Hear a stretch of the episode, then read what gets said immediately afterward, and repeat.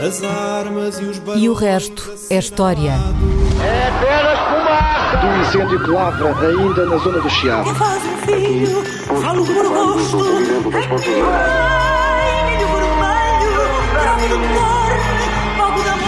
Quer transformar este país numa ditadura. Não, não. Com João Miguel Tavares e Rui Ramos.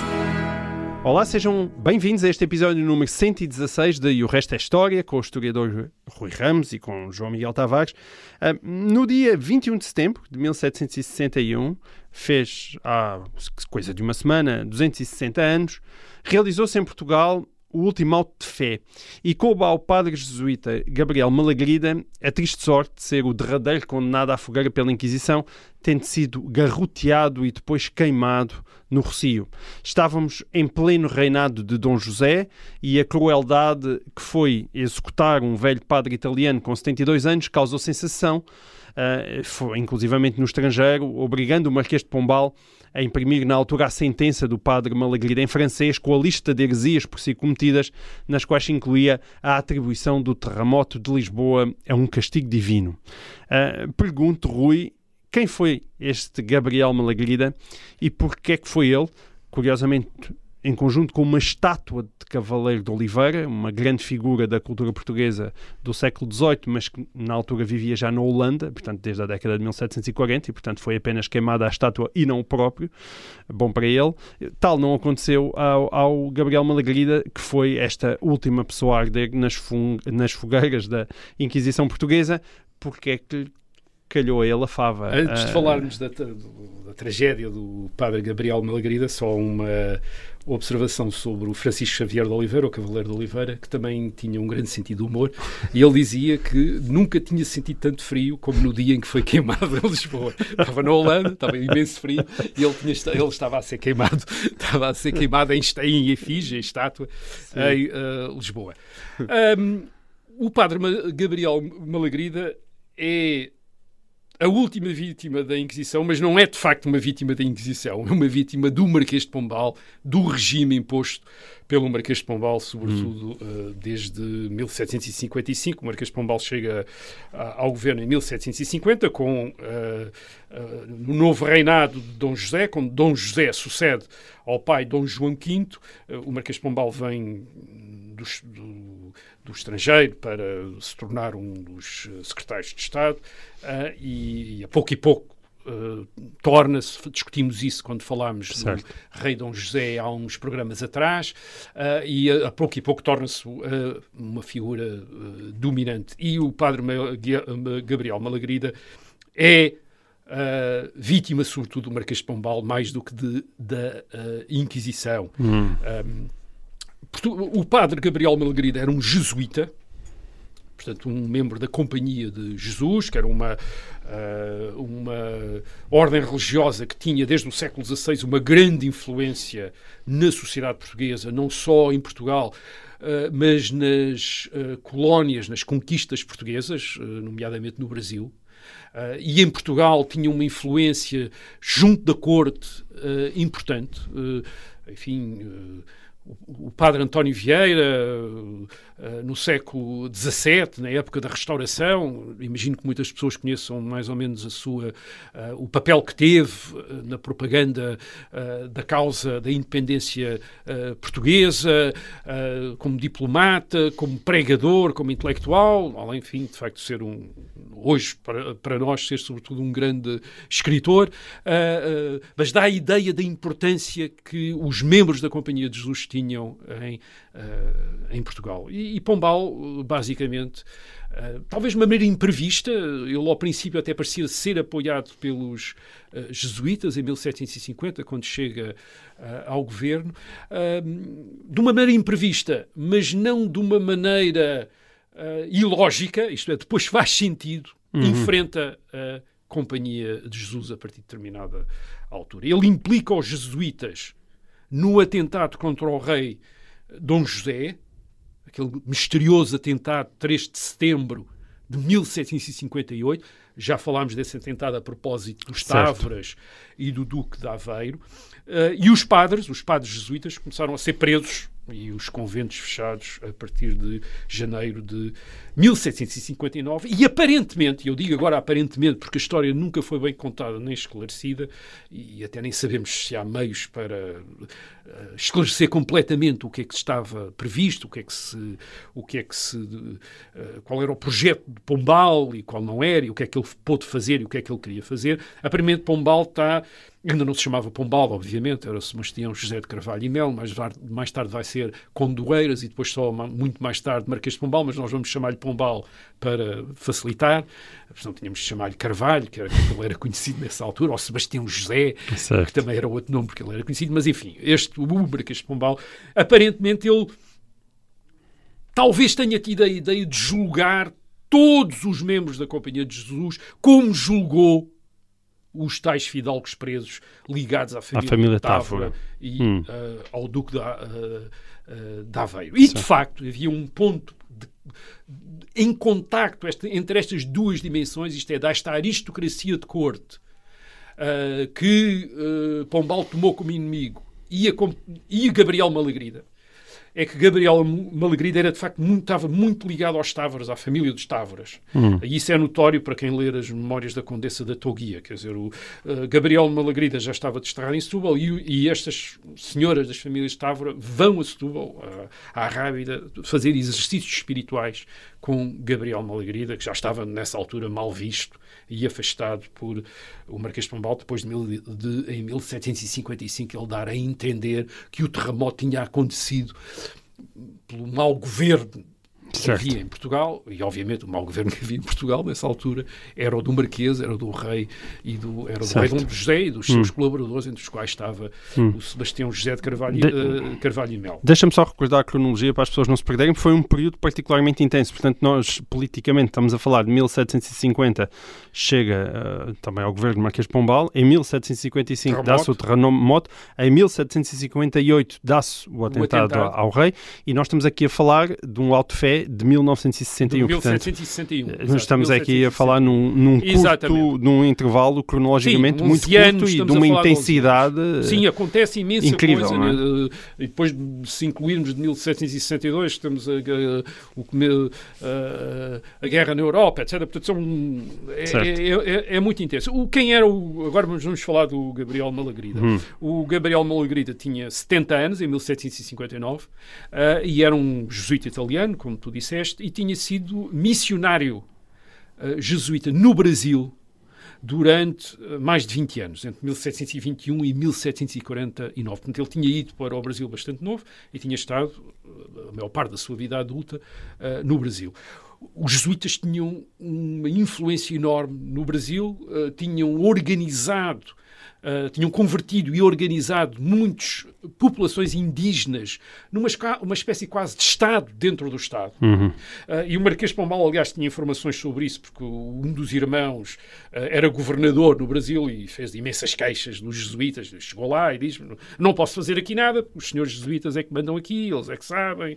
as autoridades civis não podem fazer nada, eles é que têm o controle dos índios, impedem os índios de, de aprender português, quer dizer, estão a tentar, digamos, afastá-los das autoridades portuguesas e a convertê-los numa espécie de república jesuítica uhum. dentro do, uh, do Brasil. E talvez por isso, e talvez por ter expectativas de que podia uh, influenciar a família real portuguesa uh, a favor da, da, missionação jesuíta no Brasil, o padre Gabriel Malagrida, em mil Uh, já tinha estado em Lisboa em 1750-51, isto é precisamente quando o Dom João V morre e, e, e o Dom José uh, sobe ao trono, e em 1754 ele vem para Portugal e aparentemente é com a ideia de conseguir o apoio do rei às suas obras. Mas a, estratégia que ele segue para isso é de facto uma estratégia, enfim, não propriamente mais a, a, a mais habilidosa, que é atribuir em 1755 o terremoto a, um, um, castigo divino. Isso uh, uh, ele isso vale imediatamente um primeiro castigo, é uh, afastado da corte, Lisboa é enviado para, obrigado a ir residir uh, para Setúbal, para fora da corte, onde mantém contactos, como disse, com a certo. família, com que até tinham. família Távora. Tinham uh, palácios na zona. Isso é muito curioso. Quem ler as, as memórias da Condessa da Toguia, quer dizer, que era uma senhora casada dentro desta, deste universo dos távoras, das suas alianças matrimoniais, nota, eles procuram o, o padre Gabriel, Gabriel Malagrida, porquê? Porque ele é nitidamente uma figura carismática. Uh, é uma espécie de profeta e representa de alguma maneira uma, uma certa ideia da, da religiosidade, uma, uma religiosidade mais severa, mais uh, intensa, quer dizer, e, e estas as fidalgas aristocratas estão à, à, procura disso, quer dizer, estão à procura de uma, de uma coisa mais uh, profunda. Mais profunda, exato, uma, uma vivência da religião que não uhum. seja apenas cumprir os deveres religiosos, ir à missa, comungar, confessar, não, uma coisa mais, mais íntima, portanto, eles fazem votos, fazem, uh, querem mesmo ser um, quase um, uh, isto é, eu não quero, não quero estar a fazer comparações e é preciso ter muito cuidado, mas isto parece assim uma coisa, uma, uma vivência um bocado protestante, quer dizer, isto é uma, uma vivência muito pessoal, uma relação pessoal com Deus, embora ainda com a presença do, do clero, quer dizer, do, do, sacerdote, no caso do Gabriel Malagrida, mas uma tentativa de fazer quase uma vida religiosa no mundo civil. Isto é, eles mantêm-se no, no, mundo civil, das suas famílias, das suas casas, mas querem ter uma dimensão religiosa. Portanto, o padre Gabriel Malagrida, de alguma maneira, remete-nos para uma coisa que eu acho que a maior parte de nós não estamos habituados. Nós estamos aí com aquela ideia que Portugal, antes do século XIX, com a Inquisição, era quase um, era um reino de, um, de uma, uma, certa hegemonia religiosa. E, de facto, só o catolicismo é que era aceito pelo Estado como religião verdadeira certo. e aberta aos claro. súbditos do rei de Portugal. Que é que dentro do catolicismo Só que dentro do muita catolicismo variedade. havia imensas interpretações, havia diferenças de interpretações teológicas, havia escolas teológicas, uhum. tinha havido grandes discussões dentro do próprio catolicismo no século XVII e no século XVIII, com impactos grandes em, por exemplo, em França, com o chamado jansenismo, quer dizer, com uma, uma corrente religiosa influenciada por um, um padre um, holandês, o Cornelius Janssen, uh, que, que, que remete para este catolicismo, um catolicismo agora ia dizer outra vez protestantizado, mas é uma não não, não é correto, dizer, mas, mas, é, mas é uma vida é esta ideia de não basta ao católico cumprir as suas obrigações rituais, quer dizer, dar esmolas, assistir à missa, confessar-se. Não, isso não chega. É preciso viver a fé pessoalmente, intimamente, uh, re meditar, refletir, abster-se, castigar-se. Uhum. Uh, é, é preciso uma vida intensa, de, uma tentativa de uma relação pessoal uh, com Deus. Enfim, isso remete de facto uma piedade para uma, uma, uma religião que já não é aquela religião barroca das grandes cerimónias, mas é um outro tipo de religião mais, in, mais intimista. Portanto, há essas isto é, a, a, religião em Portugal é atravessada por imensas divisões, imensas querelas, e depois há também questões, digamos, logísticas. Há rivalidade entre ordens religiosas rivalidade mesmo, concorrência hum. entre ordens religiosas. É uns, os, os jesuítas, por exemplo. Sim, e junto à própria corte, não é? Sim, os jesuítas, por exemplo, são invejados por todos os outros, os oratorianos invejam os jesuítas. Acho que os jesuítas têm demasiada influência, gostavam de ter eles também tanta influência como os jesuítas. Há uma grande concorrência para saber quem é o confessor do rei de que, uh, de que ordem religiosa é que vem o confessor do rei. Realmente os jesuítas andavam sempre a apanhar esses uh, lugares. E depois também há grandes questões em termos de organização da religião em função do Estado. O Estado vê a religião como parte do Estado. Uh, não é. Nós às vezes olhamos. Uma, por causa da secularização do século XIX e do século XX, nós ah, olhamos para trás e parece que é a Igreja que ocupava o Estado e, portanto, o Estado depois libertou-se da Igreja. Não, era o Estado que ocupava a Igreja.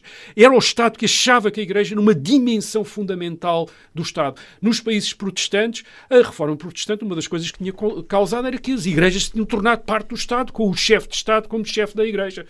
Em Inglaterra, o defensor da fé é o rei da Inglaterra, a rainha da Inglaterra, uh, e, e, portanto, é uma espécie de. O, o, Papa, digamos, é o rei da Inglaterra, é a autoridade, a grande autoridade, uh, a, a, grande autoridade religiosa é o príncipe, é o, é o rei, é o chefe de Estado. Portanto, a, a Igreja faz parte do Estado. E nos países católicos, embora houvesse o Papa, e às vezes isso seja necessário negociar com o Papa, uh, a nomeação de bispos, a nomeação de clero, etc., quer os reis de Espanha, quer os reis de França, quer os reis de Portugal, arrogam-se grandes eh, prerrogativas sobre o Estado, sobre a, a Igreja. Querem ser eles verdadeiramente a gerir eh, a Igreja. Isto também causava discussões, também causava dissídios, também politizava bastante eh, a Igreja.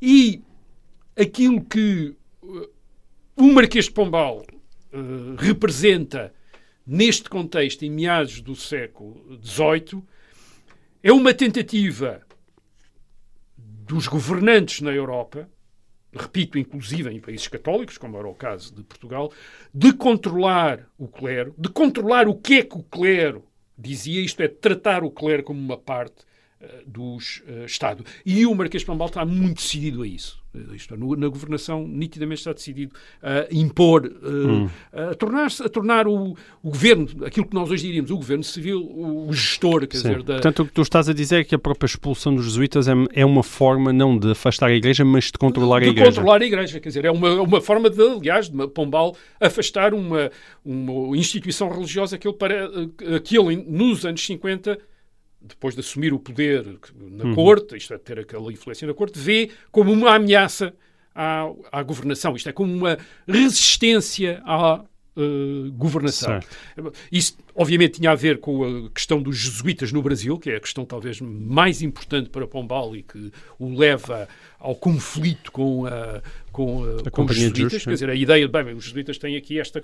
É, o Brasil não é a colónia dos jesuítas. Quer dizer, uma das maneiras de acabar com isso é acabar ah, com os jesuítas. Portanto, o Pombal e o rei, como dissemos aqui a propósito de, ah, de Dom José, e é bom lembrar sempre o rei, porque o Pombal, como disse, em mil, depois de 1777, diz: não fiz nada que o rei não quisesse, quer dizer, que o rei não mandasse, que o rei. E isso é importante para o caso de Malagrida tam também. Portanto, o que eles querem é impor o governo, impor o poder do governo que está à volta do rei, destes cristais de Estado, desta burocracia que rodeia o rei, e impô-lo contra os fidalgos que são demasiado irreverentes, como eram os Távoras, Armado e o Duque de Aveiro, que têm aquelas prosápias todas e acham que são mais importantes do que os outros e criticam o governo.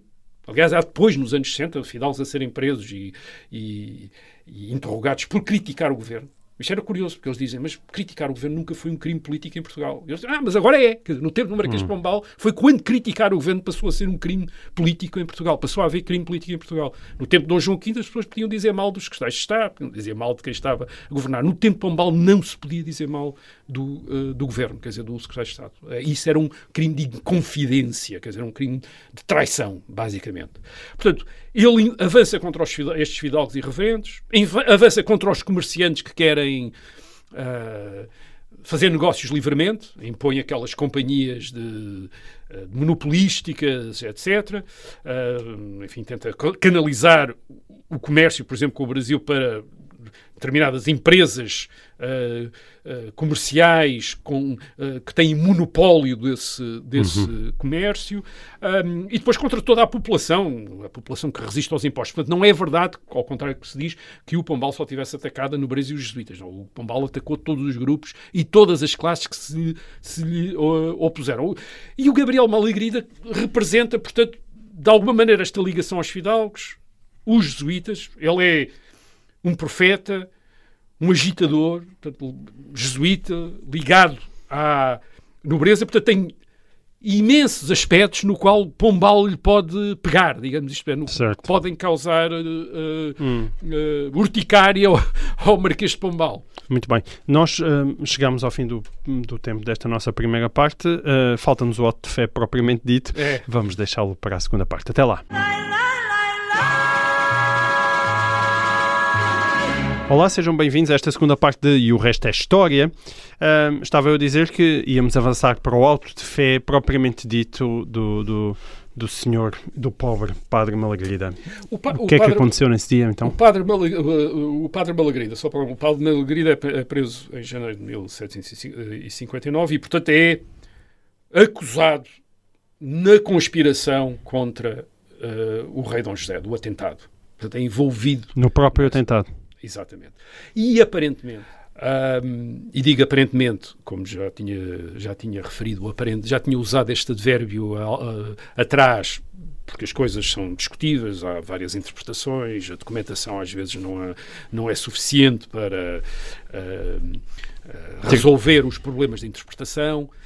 Um, aparentemente, o Marquês de Pombal está a pensar em julgar todos os jesuítas como traidores. Isto é como fez aos fidalgos, aos távoras. Limpava logo tudo. Julgar. uh, e aparentemente também, provavelmente, o rei ou outra gente da corte não achou que aquilo fosse uma grande ideia. Isto é, sim, acabar com os jesuítas, expulsar os jesuítas, mas não fazer um grande processo em que as autoridades civis iam julgar aqueles jesuítas por réus de conspiração contra o poder real, porque era isso que estava em causa.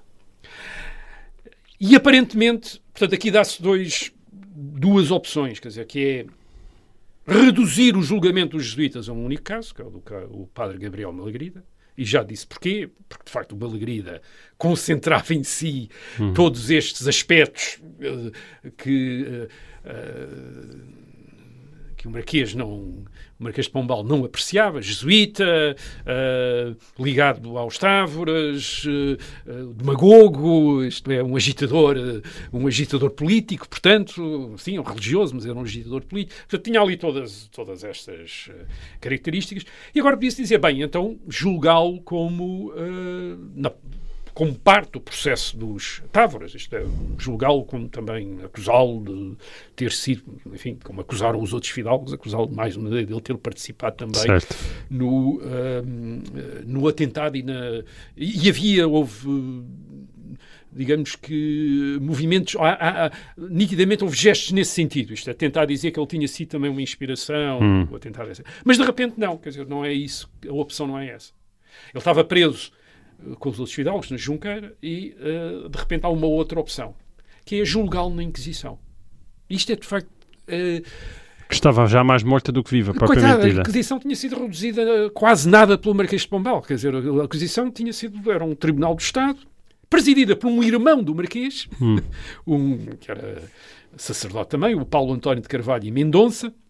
O Marquês tinha dois irmãos, todos eles eram importantes, porque aquilo foi a família toda, emergiu com o, com o Marquês. Uh, curiosamente, este por acaso tinha uh, Carvalho com o, o, irmão, mas são três irmãos que têm apelidos completamente diferentes uns dos outros. Isto é, olhar para os apelidos deles não parecem irmãos, mas de facto eram irmãos, só que havia o hábito na fidalguia portuguesa até ao século XIX, e mesmo no século XIX, de escolher os vários. Isto é, cada criança uh, tinha os, os, apelidos da família e não necessariamente os mesmos. Quer dizer, portanto, uns eram, uns eram Mendonças e Melos, os outros eram Carvalhos e Ataídes, quer dizer, mas eram irmãos, quer dizer, só que não tinham, às vezes, um único apelido em comum, quer dizer, mas eram irmãos, isto é, filhos do mesmo pai hum. e da mesma mãe. Mas isto era parentes, quer dizer, portanto, ele entrega à Inquisição e é nítido que está a tentar deslegitimar religiosamente Malagrida, quer dizer, está a tentar mais qualquer coisa, porque a acusação que se lhe faz é de heresia. Isto é, está a tentar, não lhe basta uma acusação política, é também uma acusação uh, religiosa. Isto é, como alguém que pôs em causa a ordem católica que o Marquês de Pombal vem uh, defender. E, portanto, no, no, processo, nós, mais uma vez, o processo é, um, é, é, uma, é um documento que tem de ser usado com cuidado. No processo são atribuídos a Malagrida declarações mais ou menos fantásticas, como a de que Deus o via, diz ele próprio, como igual a São Francisco Xavier. Agora eu digo, diz ele próprio, interrogado pelos inquisidores. Exato. E muita gente na Inquisição, sobre a pressão coisas, e a tortura sim. dos inquisidores, dizia imensa coisa.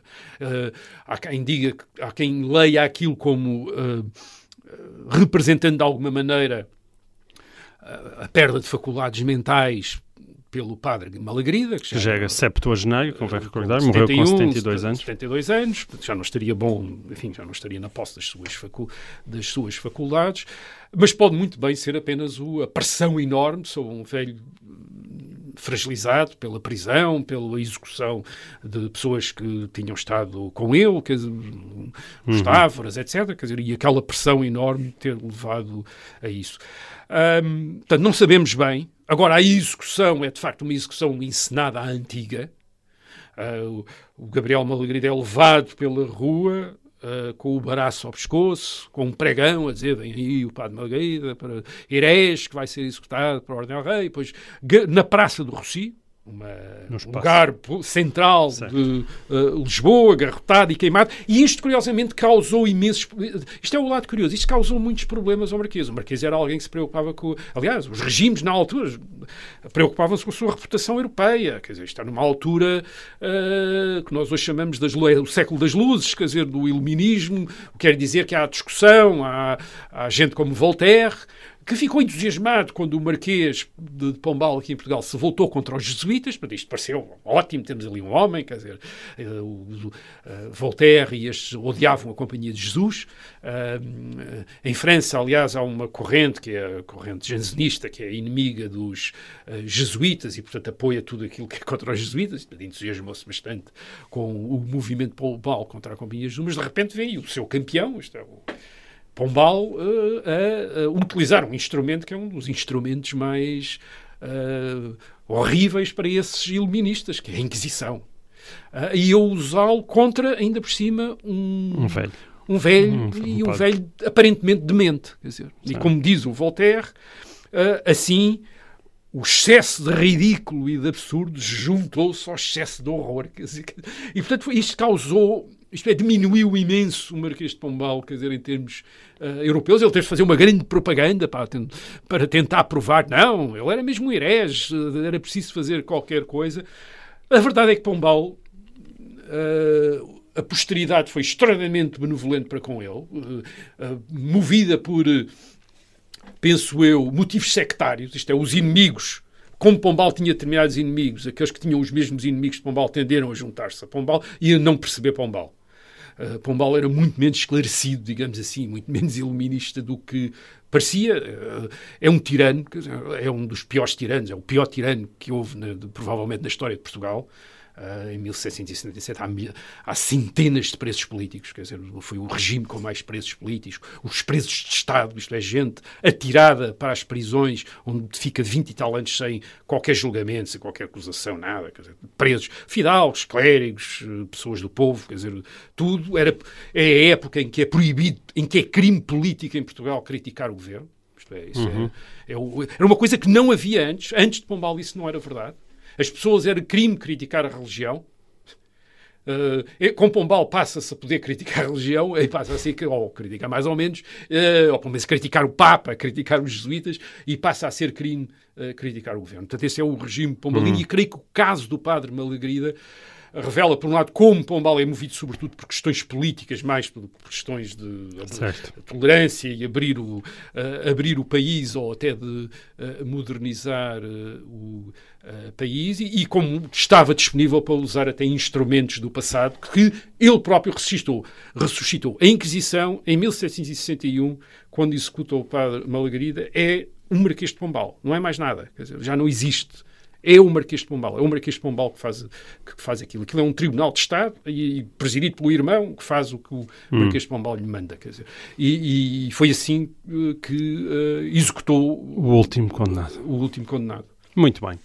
Olha, foi também em setembro, Rui, mas em setembro de 1836, ou seja, faz agora 185 anos, que ocorreu uma revolução em Portugal que deu origem a um movimento político que ficou batizado com o nome deste mês, o setembrismo. Ah, no início do liberalismo português há imensos ismos.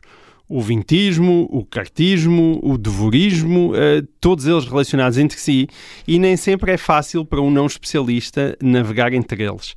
Bom, para já, Rui, nós haveremos ter tempo de ir a outros ismos em futuros programas, mas para já proponho que comecemos pelo setembrismo. Que movimento, ou movimento ou corrente política, não sei o que é que tu lhe preferes chamar, foi exatamente este setembrismo. É, o- os ismos do século XIX eh, confundem-nos. Eh, porque não são os ismos do século XX. É, eh, nós vezes ainda lidamos com. Eu acho que as pessoas, até ao liberalismo e absolutismo, ainda. Ainda vão, ainda vão. A, a partir daí as coisas Não. começam. a- Setembrismo, Cartismo, cabralismo, Certo, fontismo, cabralismo, quer dizer, isso de fontismo, repente é? começa-se a tornar complicado. Primeiro temos de distinguir entre os ismos da época e os ismos inventados a posteriori para designar determinadas épocas. Por exemplo, vintismo. Os vintistas não se chamavam a si próprios vintismo, vintistas. Ah, o vintismo é inventado para designar a primeira experiência de regime constitucional entre 1820 e e 1823. Uh, e, portanto, eles eram os constitucionais. Os inimigos às vezes chamavam-lhes liberais, mais tarde também se chamaram eles próprios liberais, mas não eram vintistas. Nós é que lhes chamamos vintistas, começámos a chamar-lhes vintistas para designar aqueles. Uh, Uh, os políticos que protagonizaram aquela primeira experiência de regime uh, constitucional em Portugal entre 1820 e 1823, associada à Constituição de 1822. Uh, o grandismo, quer dizer, da, da, época, aquele que é o grandismo é, é, de facto o liberalismo, quer dizer, é a época dos liberais. É o grandismo estão... quer dizer o grande ismo. O grande ismo. É, é só para não, é só para não criar neste programa mais um ismo. Que mais é o, um ismo. O grandismo. Não, é, não há grandismo. Há o grande ismo da época é o liberalismo e torna-se o ismo dominante a partir de 1834. Os liberais vencem a Guerra Civil uh, contra Dom Miguel, que tinha sido rei de Portugal entre 1828 e 1834, é derrubado em 1834, no fim da Guerra Civil, vem Dona Maria II, a sua sobrinha, e que se torna rainha de Portugal. Agora, estes liberais não são, nem nunca tinham sido uma corrente unida. Uh, estiveram mais ou menos unidos e muito mal unidos contra Dom Miguel, hum. entre 1828 e 1834. Mas mesmo nessa altura já estavam com imensas polémicas entre eles e com imensas divisões. Quer dizer, eles não se dividiram certo. depois de ter ganho, tiveram sempre divididos. Porquê? Porque basicamente eles representavam a visão de um regime constitucional, só que havia várias referências para um regime constitucional em Portugal. Havia pelo menos duas, que era, um, por um lado, a experiência de 1820, 1823, à volta da Constituição de 1822, ou seja, os vintistas. Os vintistas. E havia uma experiência entre 1826 e 1828 à volta da Carta Constitucional, isto é, os cartistas. Hum, uh, e, portanto, os, estes liberais uns preferiam a Carta Constitucional de 1826 e outros preferiam a, Carta, a, a Constituição de 1822. E eram coisas diferentes. Uma, a Constituição de 1822, tinha sido elaborada por um Congresso, por um Parlamento. A Carta Constitucional de 1826 tinha sido dada por um rei. Uhum. A Constituição de 1822 concentrava os poderes numa Câmara eletiva, e quando eu digo concentrava os poderes, não é só o poder legislativo, mesmo a parte do poder executivo estava muito determinado pelo Parlamento. Uh, uhum. Não vou entrar em pormenores, mas uh, estava muito determinado, uh, embora o rei nomeasse o governo, de facto estava muito limitado pelo, pelo Parlamento e pelas comissões parlamentares que iam, digamos que, já de uma certa parlamentarização, como diríamos hoje. E a Constituição de 1826 é uma Constituição em que o rei tem um poder moderador, quer dizer, é, o, rei muda, o rei arbitra entre o, o Parlamento e, a, a, e o governo, a, e o Parlamento na Constituição de 1826, na Carta Constitucional de 1826, está dividida em duas câmaras. Uma câmara, uma câmara eletiva de deputados e uma Câmara de nomeação dos chamados pares do reino. Hum uns hereditários, outros uh, nomeados. Portanto, são duas, todos eles em 1834 são constitucionais, mas eu acho que por esta descrição muito simplificada das constituições já percebemos que temos dois regimes completamente diferentes, certo. o da Constituição de 1822 e o da Carta Constitucional de 1826. E é verdade que durante a Guerra Civil uh, a maior parte deles enfim, fazem de conta que mesmo aqueles que não querem a Carta Constitucional, que apoiam a Carta Constitucional porque querem derrubar o Dom Miguel, porque o Dom Miguel não quer uma coisa nem outra, isto é, quer um, um, regime em que o rei não esteja limitado por qualquer órgão uh, uh, eleito, uh, embora esteja limitado pela lei e pela tradição do reino, mas não está limitado por um, por um outro órgão do Estado, um outro, hum. a soberania, o rei não partilha a soberania com outro órgão representativo. e os liberais, todos eles, acham que deve haver um órgão representativo, só que enfim, com modalidades suficientemente diferentes para quando desaparece o Dom Miguel, certo. eles olharem uns para os outros e, e, dizerem, afinal, nós não queremos a mesma coisa. Sim, não é verdade. Nós andámos a lutar contra o Dom Miguel, mas não, nenhum de nós queria o Dom Miguel, mas aquilo que tu queres, eu, eu não eu quero. Não... Dizer, portanto, aqui, então, se temos de um lado os vintistas e do outro lado os cartistas, como é que aparecem os setembristas? Ora bem, o, aquilo que vai, uh, aquilo que acontece... Uh, uh, um, Eu, eu parece que, uh, uh, bem, como tu disseste, temos de um lado aqueles que queriam a Constituição de 22 e do outro lado a Carta Constitucional. As coisas não eram assim tão simples. Cada um destes lados estavam divididos em muitas fações, em muitos grupos, que faziam alianças às vezes entre si. Portanto, às vezes havia uma parte uh, Ok. dos liberais cartistas que estavam aliados aos vintistas e havia uma parte dos vintistas que colaborava. Quer dizer, portanto, aquilo entre 1834 e 1836, aquilo é uma confusão bastante grande da política portuguesa. Portanto, não é o confronto de dois blocos. Certo. Pelo contrário, é a época dos pastéis, como eles diziam. Os pastéis eram feitos com vários ingredientes e, portanto, os governos correspondiam sempre a pastéis. Isto é, em que havia gente dos vários grupos. Ah, nenhum destes grupos faziam, formava partidos como nós hoje os concebemos. Portanto, eram grupos parlamentares, eram órgãos de imprensa, eram lojas maçónicas, muitos deles lojas. Havia várias maçonarias, cada um deles tinha as suas, as suas maçonarias, portanto, várias, vários chefes ah, maçons, e todos eles trocavam, e alguns deles trocavam de campo. Quer dizer, isto é, por exemplo, o general Saldanha tinha começado por ser o chefe dos. ah, vamos chamar de vintistas, digamos assim, quer dizer, e depois de repente passou para o outro Certo. lado, quer dizer, e tornou-se um chefe do outro lado. Portanto, há muita gente, sim- simultaneamente, o Costa Cabral tinha passado por ser um extremista dos vintistas e depois passou-se ah, também para o outro lado. Portanto, há muita gente a passar de um lado para, o- Ok. para o outro. O que é que acontece em setembro de 1836 em Lisboa? É que há uma insurreição, uma insurreição organizada por estes adeptos da Constituição de 1822 e o exército, que não era pago há muito tempo, há graves problemas financeiros para explicar esta revolução de 9 de setembro de 1836, o exército não defende o regime. E de repente a ideia é derrubar o governo, mas o que se derruba é mesmo o regime, isto é, a abolição da Carta e a reposição da Constituição de eh, 1822. E esta revolução, a chamada Revolução de Setembro, é assim que se chama, Revolução de Setembro, torna-se simbólica de uma corrente, uma corrente política, não um partido necessariamente, mas uma corrente política que exige, vamos para simplificar, um regime mais democrático. Isto é, hum, não querem romper com a monarquia, mas basicamente querem que todos os cargos sejam eletivos, mesmo do, do chefe de Estado. Portanto, o chefe de Estado é dinástico, mantém a Rainha Dona Maria II, mas tudo mais tem de ser uh, eletivo. Portanto, não há Câmara dos Pares uh, e todos os outros cargos têm de ser. Então, ma- mas para nos mantermos na batalha dos ismos, então esses setembristas não deviam ser os vintistas?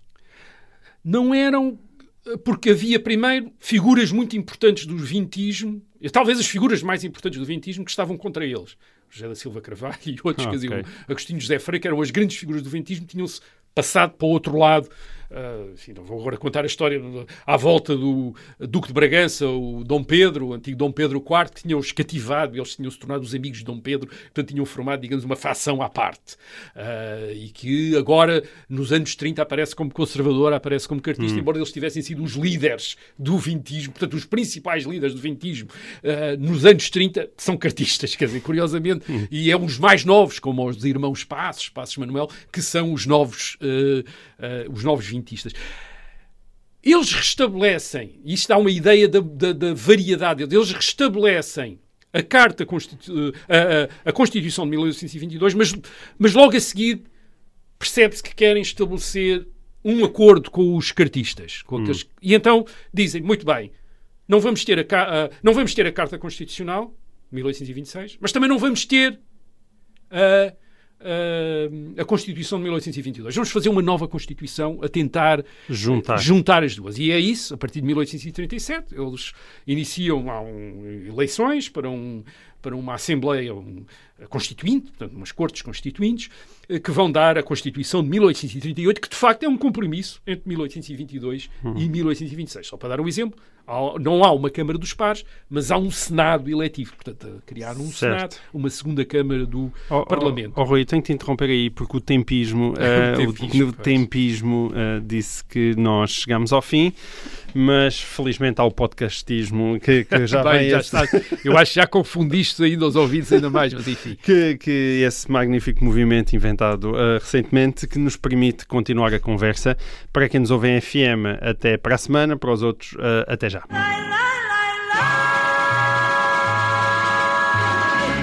Então, Não, o, o- o mais importante sobre o setembrismo, nós podemos, e vou tentar um- definir um bocadinho para não deixar também como um fantasma histórico, ah, mas primeiro não é muito fácil fazê-lo corresponder a correntes de opinião atuais, esta é a primeira, a primeira nota. E, em segundo lugar, é composto, isto é, entre os setembristas encontramos gente que pensa de maneiras uh, bastante diferentes Certo. entre si. Temos o Marquês de Sá da Bandeira, enfim, que tem uma estátua ali no Castro Sodré, uh, que quer ser leal ao trono e que se põe à frente da Revolução de Setembro de 1836, mas para manter a ordem, diz ele, é para manter Para a evitar ordem. o excesso. E depois temos o Passos Manuel, que se torna ministro do Reino, portanto, uma espécie de ministro do interior, era, sobre- era o principal ministério político ah, de um governo no século XIX, o Ministério do Reino. O Passos Manuel quer, sim, quer democratizar o país, mas dentro dos limites da monarquia. E depois temos outros, como o José Estevão Coelho de Magalhães, ah, cuja estátua tem, ah, ah, está ao pé do- da- da Assembleia da República, é o grande orador parlamentar português do século XIX, e o José Estevão, José Estevão, como ele era conhecido, José Estevão está disposto a conspirar e a fazer revoluções e A toda a hora. coisa assim. Portanto, o, o regime, aliás, o regime setembrista, o chamado regime setembrista em 1837, é conhecido pelo domínio de Lisboa pelas chamadas Guardas Nacionais. As Guardas Nacionais é uma milícia civil armada que torna-se um poder eh, muito importante em Lisboa nestes anos e, portanto, Lisboa estão, os lisboetas estão constantemente a ser acordados pelos apitos e pelos sinos e ajuntamentos da Guarda Nacional. Tem uns milhares, de, de- uns milhares de, de- de membros armados, quer dizer, portanto, é uma milícia civil armada, quer dizer, e, e que domina mais ou menos Lisboa com os seus alertas, os alarmes e corridas para um lado e repetidas corridas para o outro, de tal maneira que em 1838, em março de 1838, o próprio governo setembrista, presidido pelo Marquês de Salvadeira, decide enfrentar as Guardas Nacionais e desarmar as Guardas Nacionais. E há uma guerra civil, um confronto em Lisboa para desarmar as Guardas Nacionais, que eram uma espécie, tinham se tornado uma espécie da alma negra do setembrismo. Isto é, aqueles que queriam fazer uma revolução constante e que para muita gente na, na época lembrava a Revolução Francesa de 1789-1790. Tinha começado assim, quer dizer, também com guardas nacionais, com, a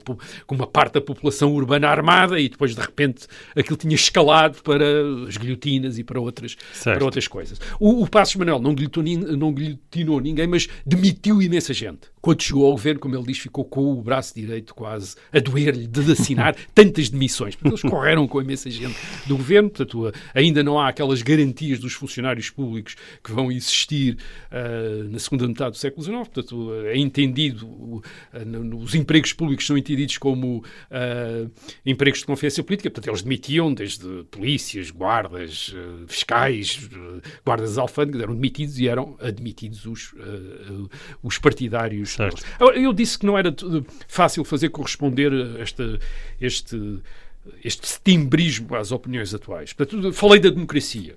Tudo eletivo, menos o chefe de Estado. Uh, a fórmula que eles usavam era um rei rodeado de instituições democráticas. Uh, ou uma república com um rei. Isto remetia, obviamente, para um modelo político conhecido na Europa, que era o da monarquia de Julho em França.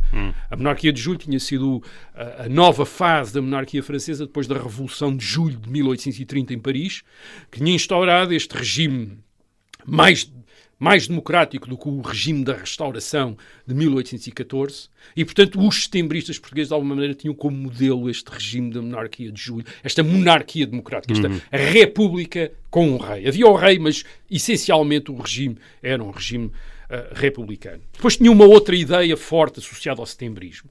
É a ideia da concepção da nação como uma, uma nação de produtores contra as classes parasitas, portanto, os portugueses, a base do regime devem ser os produtores, os agricultores, os, os comerciantes, os ah, industriais, aqueles que trabalham, aqueles que produzem, contra a, a burocracia, contra a aristocracia, contra os outros, essa gente toda. E esses produtores devem ser protegidos pelo Estado.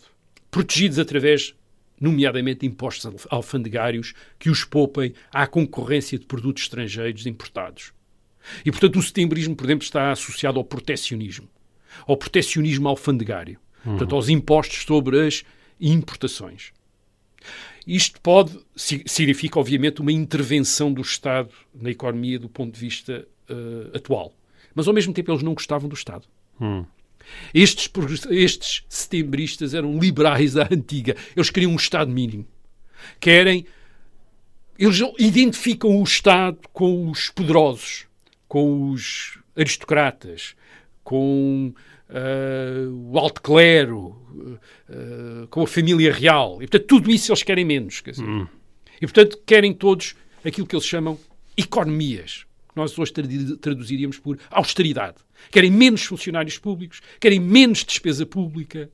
Portanto, é é uma, é uma coisa constante destes setembristas até aos anos 50, 60, 70 do século, enfim, daqueles que seguem depois o, o setembrismo, ahm, aquilo que nós podemos chamar agora abusivamente a esquerda liberal, quer dizer, a esquerda liberal em Portugal quer menos Estado. Quer dizer, ah, a esquerda em Portugal, até aos anos, até ao princípio do século XX, toda ela quer menos Estado. Quer dizer, quanto menos Estado houver, melhor. Quer dizer, o, o a população deve se organizar autonomamente para tratar dos seus eh, negócios públicos, nas autarquias locais, no- no- eh, no- e o, o. Estado deve ser reduzido ao mínimo, quer dizer, a burocracia deve ser reduzida ao mínimo, quanto menos funcionários públicos melhor, quanto menos impostos melhor, etc, etc. Portanto, é uma, é essa a, a- a- a ideia.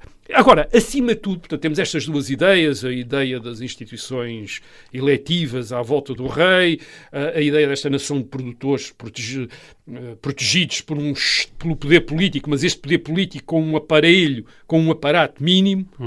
Ah, e- mas, acima de tudo, temos um princípio que é aquilo que define verdadeiramente os setembristas, sobretudo para os seus inimigos, que é o direito popular de insurreição. Isto é, eles acham que o povo, a população, tem o direito de se revoltar, de recorrer à violência quando não está satisfeita com a situação política. Uma espécie de direito de resistência, direito à revolução. Aliás, é assim que eles justificam a Revolução de Setembro de 1836. É um regime baseado numa revolução. Certo. Ahm, e isto faz-los inimigos de uma, de uma outra corrente, que é aquela corrente que quer defender a ideia de que a liberdade tem de ser uma liberdade legal. Isto é, a liberdade é. Os cidadãos têm de aceitar as leis como limitação. Um cidadão que não está satisfeito com a situação política deve escrever nos jornais, deve organizar-se politicamente para fazer comícios e protestar, ah, deve ir a eleições, deve tentar ser eleito e ganhar ah, uma maioria no Parlamento para ter um outro governo. Para os setembristas, não. A população tem o direito a resistir ah, violentamente. Quer dizer, e, portanto, de alguma maneira, o setembrismo tem uma dimensão desta. um prolongamento em Portugal desta cultura revolucionária. Quer dizer, temos uma cultura de. O, fora das instituições, o povo tem legitimidade de se manifestar. Uh, isto Ok. é, o povo- a vontade popular não se encontra apenas através das instituições representativas. Encontra-se na rua. Isto é, uma vanguarda decidida que consiga mudar o regime também tem legitimidade. Há uma legitimidade revolucionária. Uh, e estes. um, isto faz estes setembristas, a partir de 1842, quando os cartistas conseguem restaurar a Carta Constitucional de 1826, tornam estes eh, setembristas uma espécie de oposição em Portugal à- ao regime constitucional instala- eh, instalado. E, e ao tornarem-se essa oposição, curiosamente, vão se aproximar imaginem, dos miguelistas. Isto é, os miguelistas depois aproximam-se muito, porque ambos são, neste momento, ambos têm um inimigo comum. Quer dizer, reparem, vamos chamar-lhes então os vintistas e, e cartistas. Eh, Entre 1828 e 1834, eles tinham um inimigo comum, que era o Dom Miguel. Certo. Entre 1846 e 1847, setembristas e miguelistas têm um inimigo comum, que é Dona Maria II, porque Dona Maria II apoia a Carta Constitucional ah, de 1826 e quer esse regime. Os setembristas não o querem, querem a Constituição de 1822. Os miguelistas querem outra coisa, mas já agora apoiam os setembristas contra o seu inimigo comum e a guerra da, chamada Guerra da Patuleia, a Guerra Civil entre 1846 e 1847, é combatida, de um lado, os cartistas e do outro lado os setembristas com os miguelistas a combater o governo eh, o governo cartista. É aliás isso que justifica depois a intervenção externa da Grã-Bretanha e da Espanha porque há uma ameaça ao trono de Dona Maria II com eh, eh, os miguelistas. Portanto estes setembristas eles nos anos 40 eh, continuam a ser designados por setembristas por seus inimigos. Eles nessa altura começam a, a- a- a adotar o nome de progressistas que é o nome que os seus correligionários têm em Espanha. Esta, é esta, esta, Certo. esta esquerda democrática liberal em Espanha chama-se progressistas. Eles começam a chamar-se progressistas em Portugal, portanto, deixam cair a designação de setembrista, embora ainda seja usada até como um termo quase uh, pejorativo, e passam a ser designadas por progressistas, e na segunda metade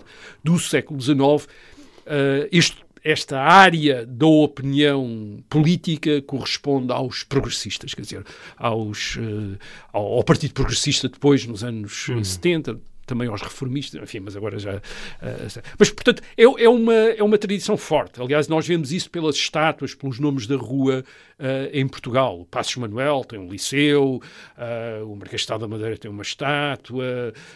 portanto, há uma presença grande desta, desta tradição política que é na vida pública liberal. São, de facto, são, são, eles, enfim, é um jornal, a Revolução de Setembro, um dos mais longos, mais, um dos diários que mais tempo existiu uh, uh, em Portugal. Portanto, tem uma grande presença pública, este hum. setembrismo, com figuras de culto como Passos Manuel ou Sá da Bandeira. Bom, espero, caro ouvinte, que tenha ficado a perceber bem o que é que era o setembrismo, porque ficou também certamente a perceber porque é que há tanta gente que dedica a vida inteira a estudar o século XIX português.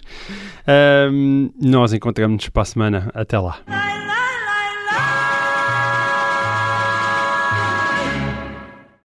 Obrigada por ter ouvido este podcast. Se gostou, pode subscrevê-lo, pode partilhá-lo e também pode ouvir a Rádio Observador online em 98.7 em Lisboa e em 98.4 no Porto.